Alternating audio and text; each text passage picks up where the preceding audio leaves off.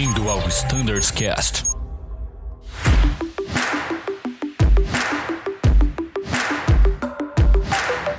Fala pessoal, sejam todos muito bem-vindos a mais um Standards Cast. Este episódio muito especial em que vamos falar de retomada e bater um bate-papo muito interessante com o nosso presidente John Rogerson.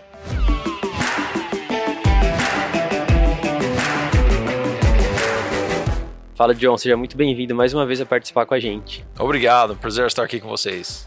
Show de bola.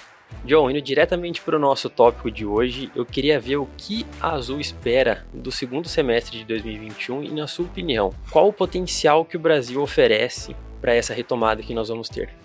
Eu sei que é muito difícil para todo mundo olhar, é, mas as coisas vão mudar rápido. Então nós temos que olhar para frente com muito optimismo.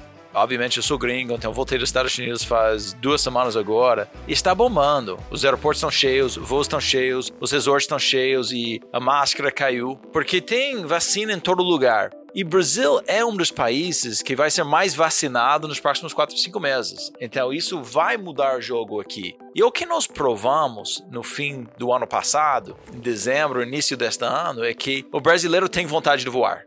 Esta nós sabemos, nós tivemos 90% da nossa malha de volta, que é uma grande conquista. Nós éramos número dois no mundo na retomada até a segunda onda. E o Brasil está mais ou menos dois, três meses atrás dos Estados Unidos. Então, se eles já estão nessa situação de muito voo, chamando gente de volta, por que o Brasil não pode estar nessa mesma situação em mais dois, três meses? Por isso eu tenho falado, nós temos mais dois meses difícil que nós temos que passar isso, nós temos que nos cuidar e tudo. Mas, assim que mais pessoas sejam vacinadas, lembra que Brasil é um país com 200 milhões de pessoas. Pessoas abaixo de 18 anos não vão se vacinar neste momento. Então, nós temos 100 milhões de pessoas que têm que ser vacinados. Eu estava olhando com o ministro Quiroga que nós vamos ter 150 milhões de vacinas antes do final de junho. Então, já pensou dividir isso por metade, porque o primeiro dose, o segundo dose, vocês sabem do jogo, ainda há muita gente para ser vacinado. Então, com isso, pensem quantos casamentos forem adiados, quantos netos não verem os avós, quantas coisas não acontecerem, quantas pessoas não visitarem seus clientes. Obviamente, eu acho que o parte do lazer vai voltar primeiro, mas nós temos um país que está em frente da gente. E Brasil vai estar em frente da Europa. Então, nós podemos falar mal do Brasil, podemos reclamar de todas as coisas, mas tem vacina e tem vacina chegando. Então, por isso, eu acho que este ano vai ser a primeira metade e a segunda metade. Então, nós temos que nos preparar. Uma das razões porque nós estamos voando muito neste momento, muito mais do que nossos concorrentes, eu não quero parar as aeronaves, porque eu sei que a retomada vem em V e eu quero ser preparado para pegar este mercado. Isso, foi até um excelente trabalho desenvolvido entre diversas áreas, né, para manter os aviões, manter os tripulantes. Questão de treinamento, a gente trabalha lá no Azul, a gente conseguiu isso, foi um trabalho enorme para manter a roda girando, né, como a gente diz, para estar tá pronto para essa retomada, né, John? E acho que outra coisa muito legal também foi que o brasileiro começou a conhecer o Brasil. Ele gostava muito de viajar para fora, mas assim, a gente compara, né, com os nossos vizinhos, com o Chile, Bolívia, o pessoal voa muito mais do que a gente. Foi uma oportunidade também para o brasileiro descobrir o país e o potencial que a gente tem para voar aqui dentro, né? Ah, com certeza. Essa é uma coisa que eu fico mais chateado e eu fico chateado com muitos pilotos também, né? Porque falam mal do Brasil, né? E, e, o brasileiro tem que parar de falar mal do Brasil. Essa é uma coisa que tem que mudar. Quem vai mudar o Brasil somos nós. Né? E, e, olha tanta mudança Azul fez no último década. Então, se nós queremos um Brasil melhor, somos nós que tem que fazer isso. Eu tenho falado no outro podcast, o Brasil tem muita oportunidade para crescer. Né? É uma vergonha que a gente voa menos do que Colômbia, menos do que Chile menos que México. Isso tem que mudar. Tem muita gente, ah, mas o viagem no negócio vai mudar. Talvez. Mas Brasil não estava numa situação estável. Estamos numa situação crescente. Então talvez a gente não cresce tão rápido como o país, mas ainda podemos crescer. Eu tenho falado muitas vezes que talvez o mercado seja menor, mas eu não quero ser menor. Eu acho que nenhum dos nossos pilotos querem ser menor. Então nós temos que ser preparado, mais eficiente e preparado pela retomada.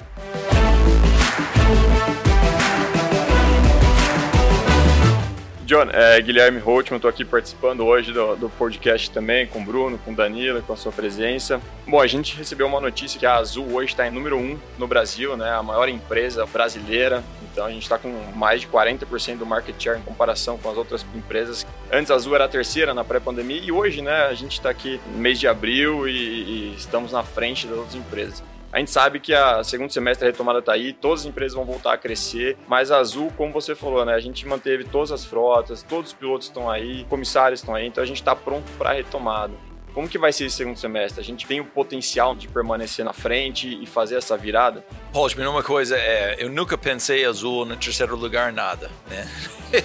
eu olhei para Azul sempre como número um da qualidade do serviço. Nós, éramos, nós somos o melhor do mundo. E isso é muito graças a nossos tripulantes e todo o trabalho que eles têm feito. E nós temos bons concorrentes, né? Então, a, a verdade é que nós chegamos no primeiro lugar da ASK no mercado brasileiro, ok? Dá um orgulho, mas esses caras têm seus aeronaves no chão e vão voltar a voar. Então, esta talvez seja uma coisa pela primeira metade do ano e coisa assim. Mas o que eu tenho falado é que nós temos que ser preparados a voltar a voar. Então, muito dos nossos pilotos, comissários, têm perguntado: vai ter um novo acordo com a SNA? Vai ter um novo acordo? Esta é, talvez seja a pergunta mais recebida por causa do segundo onda, coisa assim. Eu sempre falo que eu acho que não. Então, não, não temos isso na mesa. Por quê? Porque eu acho que nossos aeronautas já sacrificaram muito.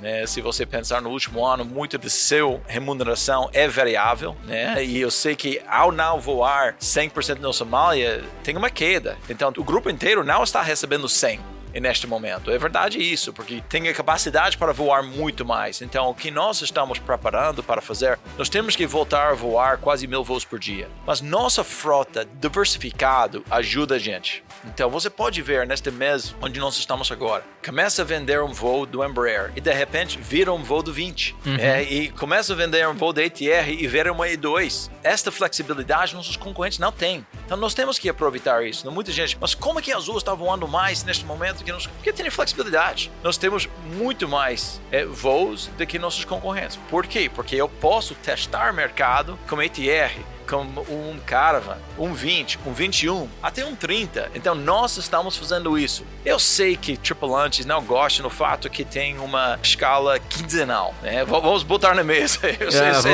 eu sei que nenhum tripulante gosta disso, mas eu prometo que esta flexibilidade faz com que nós possamos voar mais. Porque ao ver sinais do mercado, nós podemos fazer o upgrade, nós podemos botar uma aeronave diferente, nós podemos testar o mercado quando os outros não podem. Se eu tenho que gravar malha para maio inteiro e neste momento, eu vou voar menos. É simplesmente assim, a gente vai num lado mais conservador. Mas o fato que nós temos flexibilidade, isso quer dizer que nós podemos andar mais rápido. E isso que nós temos junto com o nosso pessoal. Então, por isso, não vamos ter um novo acordo com a SNA, mas nós temos este acordo agora que dá flexibilidade para nós, que eu prometo é bom para nossos tripulantes, é bom para a Azul e vai ajudar a gente a sair na frente na retomada. Olha o que aconteceu no ano passado, quando os casos do Covid começaram a cair, nós éramos os primeiros para voltar voos no ar. Sim, estava tudo pronto, né? Estava tudo pronto. Avião, nós, estávamos, nós estávamos pronto e o desejo é para voar. Nós queremos voar. Voar mais. Né? É, nós queremos voar mais. Nós fizemos uma pesquisa de operações e, claro, que tem algumas pessoas né, que têm medo neste momento é, é, a gente entende isso. Tem algumas pessoas né? que têm pais é,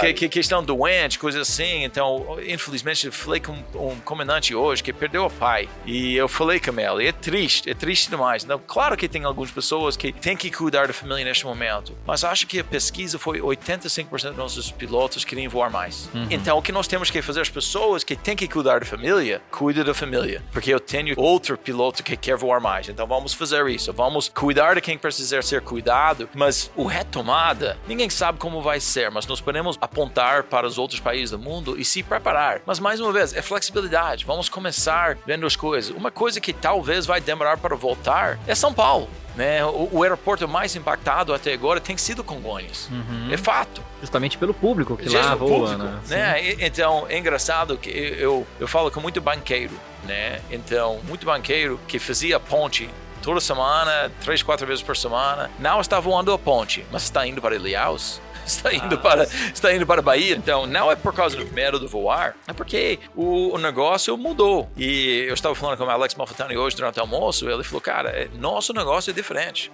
Nós temos o agronegócio, estamos no norte, estamos no nordeste, no interior. É, o técnico que vai para instalações, coisas assim, não fazem isso através do Zoom.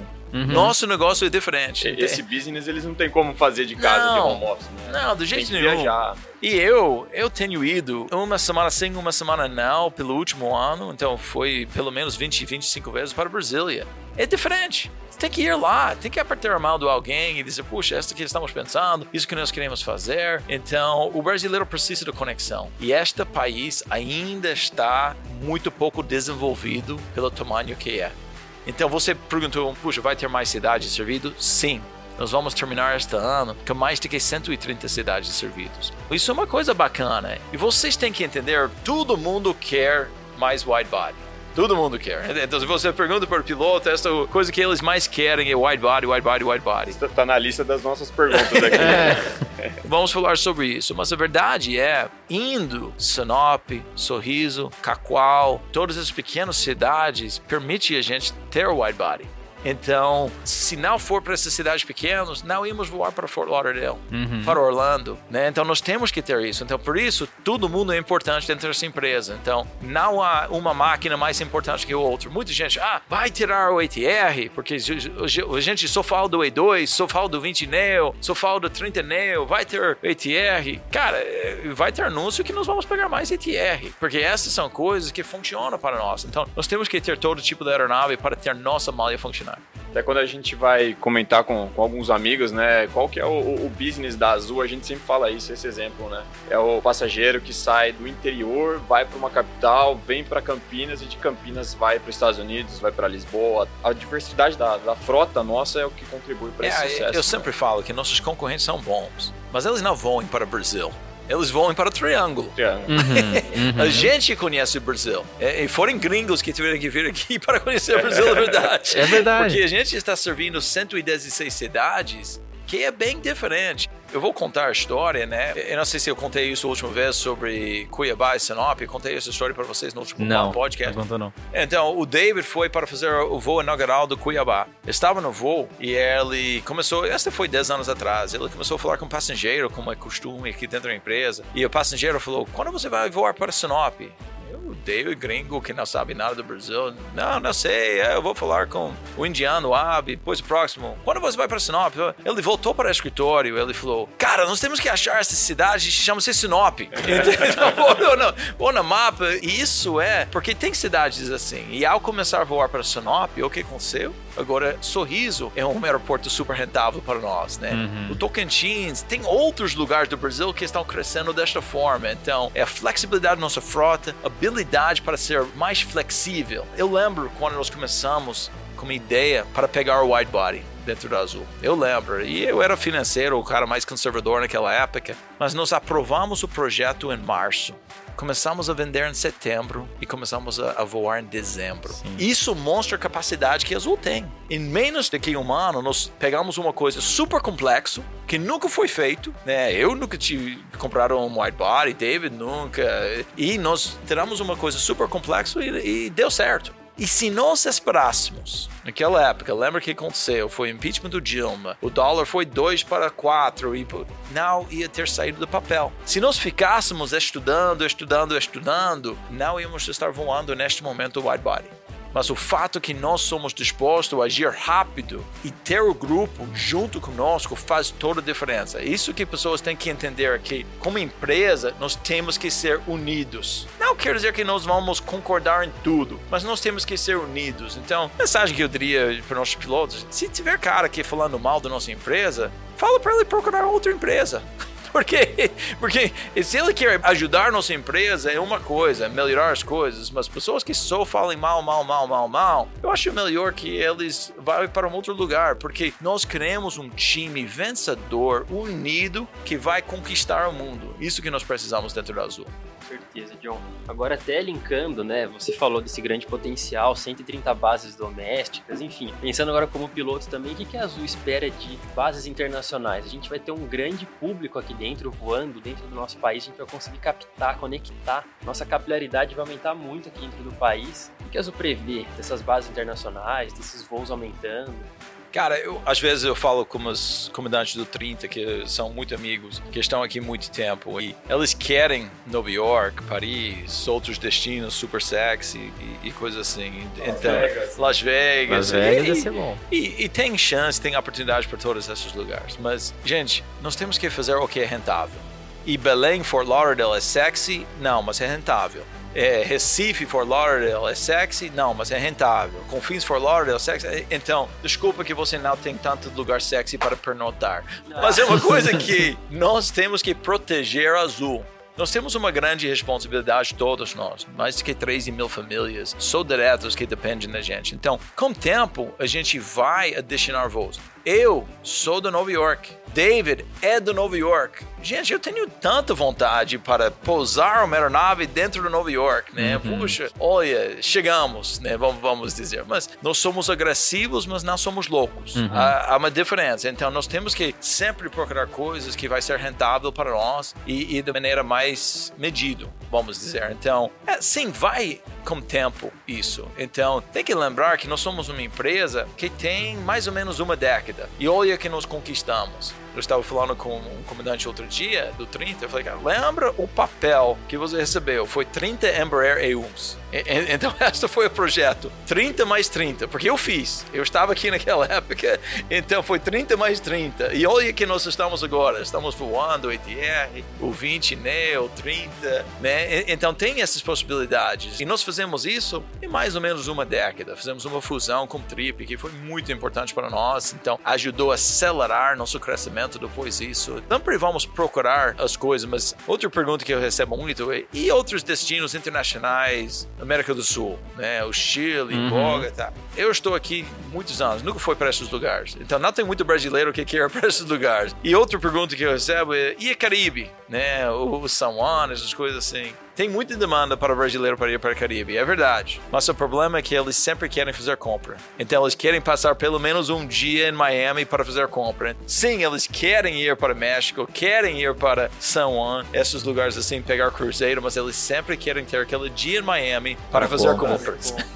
então, se a gente não voa onde eles querem voar, eles vão escolher uma outra linha aérea.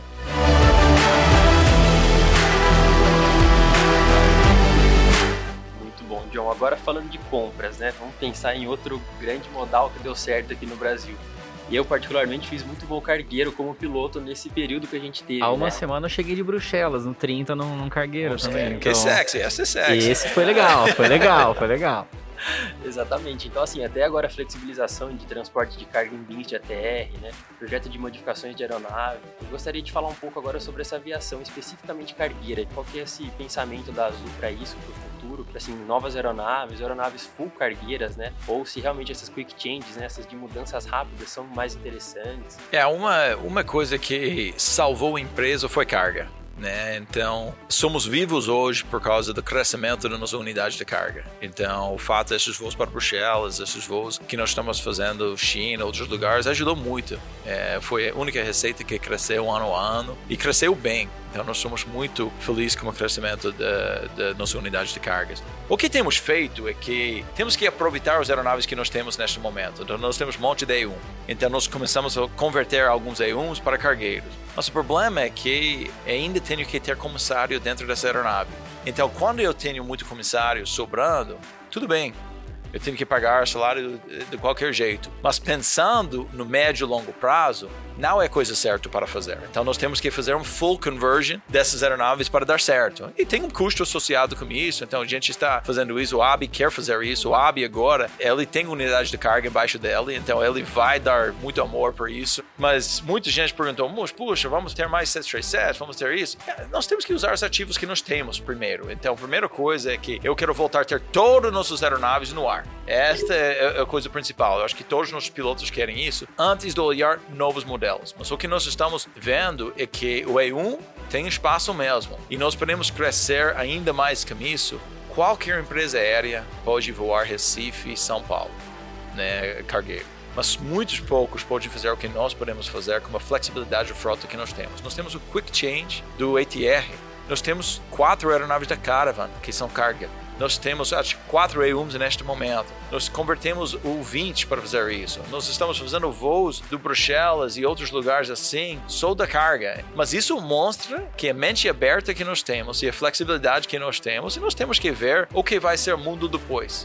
O que eu tenho falado é que eu não tenho receio para comprar aeronave, se tivermos demanda. Então, muitos dizem, ah, vai ter um wide body cargueiro. Neste momento, não. Mas se tiver demanda, se tivermos contrato, por que não? Então, a gente sabe operacionalizar algo assim. Mas neste momento, não temos novidade para compartilhar sobre isso, mas sempre estamos estudando. Sempre, sempre, sempre estamos estudando. Como você disse, agressivos, mas não loucos, É né? isso. Bom, falando agora, a gente tem alguns pilotos que estão na condição de, de NEM, né, que estão prontos para serem comandantes, alguns que estão para mudar de equipamento. E eles sempre perguntam, pô, e o segundo semestre? Vai ter essa retomada? Será que a progressão de carreira de pilotos vai voltar? A gente sabe que a Azul Connect está fazendo algum processo seletivo de contratação de novos pilotos, talvez para formar uma base na Azul Connect e ter essa migração para Azul. Então, qual que é uma mensagem que você passa para essa turma, John? Uma turma que está próximo de movimentar, de ser promovido comandante, que é o momento mais esperado na carreira de um aviador? É o primeiro, Azul não ficou parado. né? então nós estamos fazendo a transição de muitos pilotos de classe 2 para classe 1. né? Isso está acontecendo. E, obviamente, transferir pilotos de classe 2 para classe 1 tem que transferir pilotos de classe 1 para classe 2. Então, isso está acontecendo. Falando com o Concone, isso deve terminar até o final deste ano. Né? Todos aqueles pilotos que têm que se movimentar. Ideia é, eu quero voltar a fazer o upgrade. Esta ideia. Mas não queremos fazer isso antes de que somos preparados. Então nós temos que ter os voos, receita para fazer isso. Nós temos que andar com calma. Então vamos usar este tempo agora de baixa para fazer essas transferências. Azul Connecta vai voltar a crescer muito. É esta unidade que está indo super bem. Compramos aquela empresa por várias razões, mas uma das razões foi Congonhas e nem utilizamos os slots deles em Congonhas porque temos outras coisas acontecendo muito bom com aquela empresa. Então, temos algumas pessoas da Associação Voar e outros lugares que vão entrar na Azul Connecta. Ah, falando nisso, tenho muito orgulho da Associação Voar. Muito, Muito de legal. vocês que lutarem por anos sabem quão, quão tão difícil é para ter horas do voo, coisa assim. Então, qualquer doação que vocês podem fazer para ajudar seu próximo, ver uma pessoa, um técnico de manutenção, um agente da carga, começar a sua carreira. E Azul, não Azul, é, são pessoas físicas que estão fazendo isso. Acho, que eu quero deixar bem claro que Azul não está botando nem um centavo dentro desse negócio. São os executivos da Azul e todos os tripulantes da Azul que estão doando dinheiro para ajudar seu próximo. Acho que é uma coisa muito linda. Tem muita gente que vem da família rica. Muitos de nossos pilotos vêm de uma família classe A, mas tem pessoas com talento que não vieram da família rica. Então, queremos ajudar eles a atingir seus sonhos também. Então, isso que isso que está fazendo. Primeiro, muito obrigado para todo mundo que já contribuiu para este programa. Meu sonho é para um dia só contratar pessoas por dentro para ser piloto. Então, formar pessoas por dentro. Porque sabe que alguns dos nossos melhores pilotos vieram do chão. Que eles sabem como é para trabalhar com aeroporto, como técnico de manutenção, coisa assim. Então, ajuda a família a ser ainda mais unido nesse sentido. Mas, neste momento, não estamos falando em contratar, mas este conceito de NEM mostra que nós somos optimistas sobre o futuro. Porque não quero gastar tempo. Então, talvez o cara fique chateado porque ele é um NEM, mas a melhor coisa neste momento é ser NEM. Exatamente. Porque você vai ser o próximo. O NEM é o próximo. Então, assim que a gente volta, o NEM vira comandante. É, acho que essa jogada que a gente fez, né, John, de deixar o NEM realmente é, mostra que a Azul está se preparando para virar a chave de uma retomada de um dia para o outro. Então acho que foi muito certeiro e o pessoal está contente. Então todos muito esperançosos e animados com o segundo semestre. E Rosman, eu sei que erramos, né? Eu fui muito criticado sobre aqueles comandantes que nós contratamos direto. Gente, vocês têm que entender que nós temos que aproveitar os momentos de mercado. Então, junto com aqueles comandantes que nós contratamos, foram 12 20 neos que ainda estão conosco. Então, se nós não contratássemos aquelas pessoas naquela época, eu não tive condições para pegar aquelas 12 aeronaves. E aquelas 12 aeronaves são agora pilotos do classe 1 que vão voar aquelas aeronaves. Então, sim, não foi no tempo que todo mundo queria. Mas se você é melhor gestor, seja bem-vindo para meu lugar. Então, se você sabe fazer as coisas, se você sabia que íamos ter Covid, sabia que o dólar ia 2 para 6, essas coisas assim, então ninguém sabe. Então, o que nós temos que fazer é entender que nós estamos tentando fazer nosso melhor. Com certeza erramos no caminho em algumas vezes e, e com certeza podíamos ter comunicado melhor, coisa assim, mas tem que entender que eu luto para azul eu acordo toda manhã lutando para azul. Então talvez isso afete uma pessoa melhor que outra. Pode, mas eu tenho que proteger 13 mil famílias. Um ponto muito positivo é que até coisas que a gente não fez no passado e nessa crise a gente. Ano passado a gente fez isso. A gente não parou de treinar. É. A Uniazul ficou fechada por dois meses por né, questões do Covid mesmo. Mas na hora que voltou, a gente voltou com tudo, a gente não parou de treinar. Então, realmente, desde o meio do ano passado, a gente está se preparando para essa retomada, e as inovações, fazendo as né? transições. Uma série de inovações. A gente fez certificação de aeronave em alguns aeroportos através de uma live com a É. ANAC. Então a gente não parou, esse é o grande ponto. A É. gente se preparou para esse grande momento que está por vir aí. É, eu acho que isso foi uma grande coisa que nós aprendemos do último crise que nós tivemos, né? Eu- Esta foi a crise do Dilma, lembra quando no impeachment do Dilma, onde nós fizemos licença naquela época e tudo e paramos Uni e ficamos arrependidos por dois anos depois disso, porque nós não preparamos as pessoas, porque como tudo aqui em Brasil, as crises passam e passam rápido. E você tem que ser preparado para aproveitar aquela segunda onda de crescimento que, que, que acontece. É, mas falando nisso, tem muita coisa acontecendo com a Manac. Limpamos muito de nossas pendências com a Manac. É, eu, o Holt me prometeu que não vai fechar Santos Dumont para nós e deixar nossos concorrentes pousar eh, durante este inverno. Então, se, será cumprida. se, se ele não entregue isso, Três eu, acho, letras, eu acho que vamos estar procurando por um outro Holtzman. Aí, ó. Ao vivo no podcast aí, hein, pessoal. Pressão, pressão. Pressão total. Eu- porque o cliente não entende. O cliente não, não. é, Nós somos ponto 3, eles são ponto 1. Mas tentar explicar isso como agente do aeroporto do Santos, É. do Santos Dumont, né? Não, não dá. Então, finalmente nós vamos limpar isso este ano.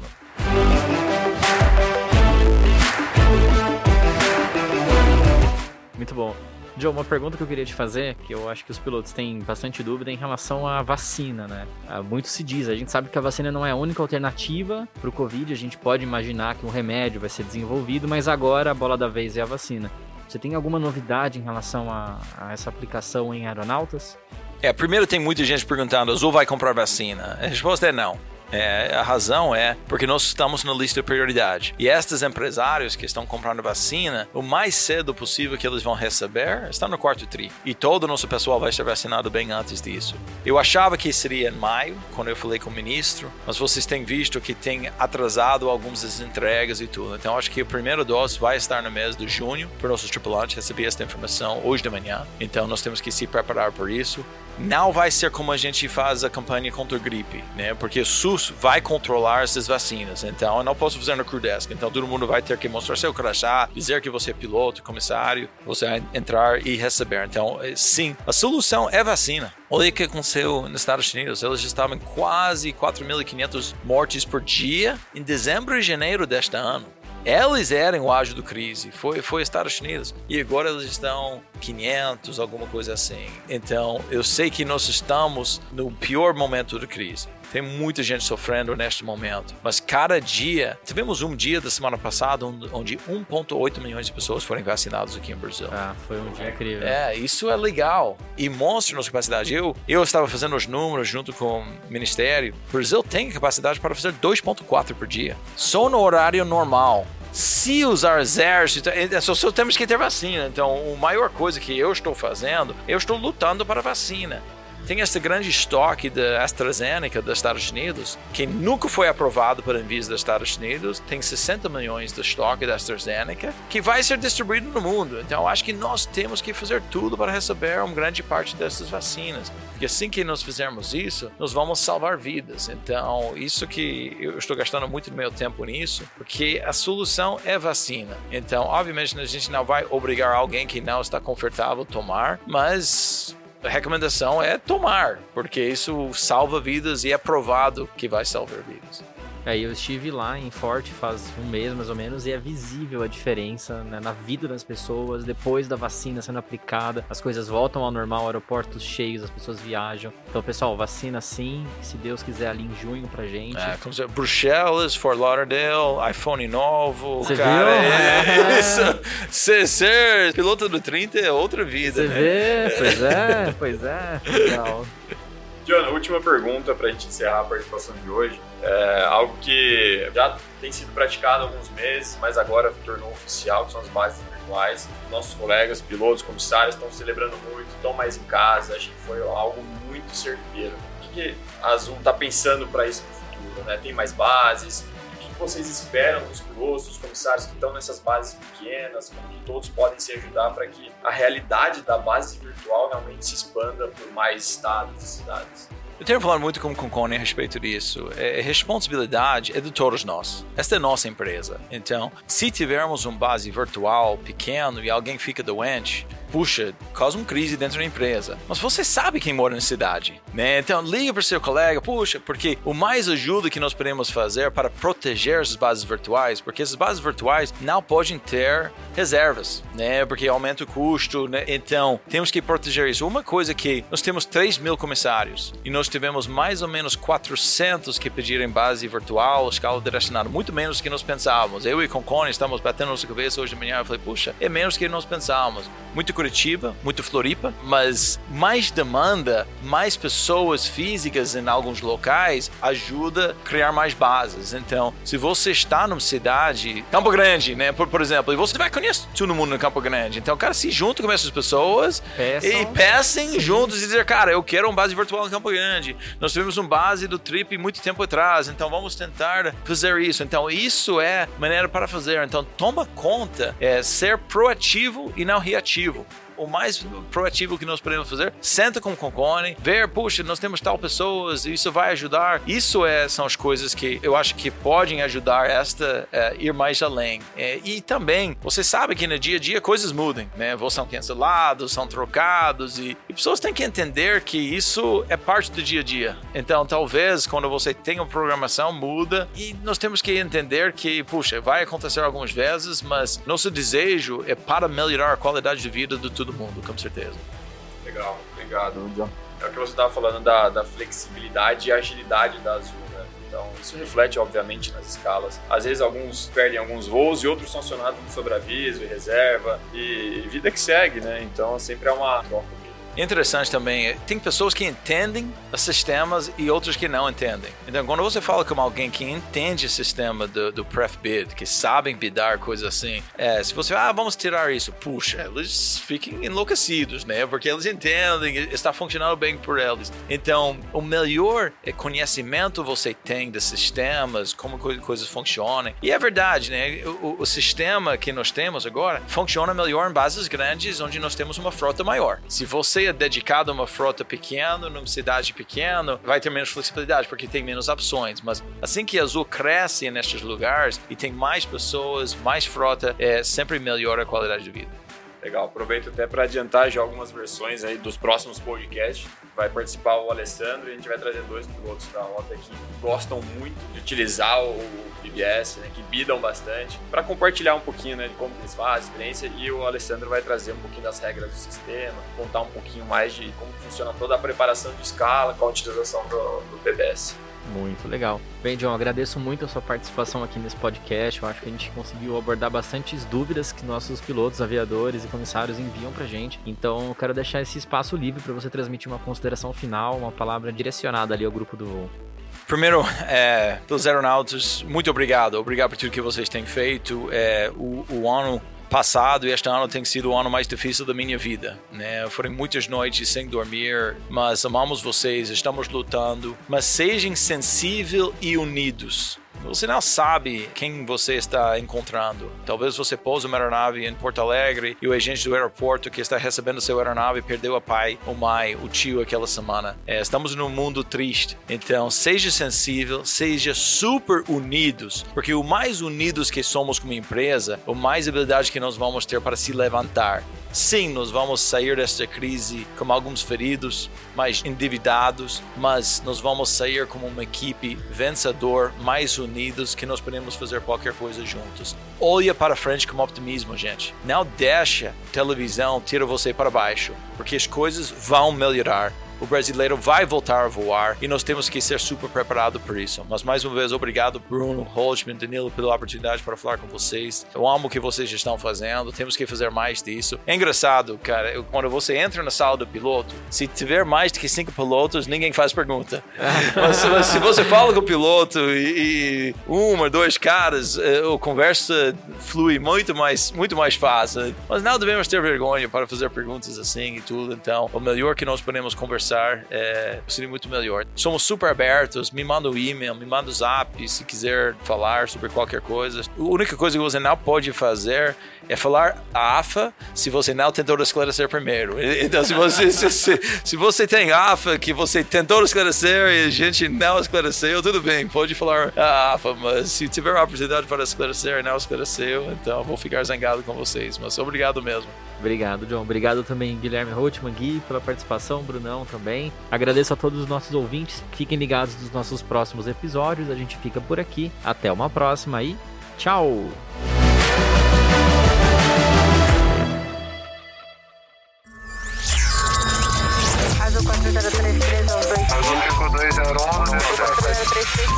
Você ouviu ao Standards Cast.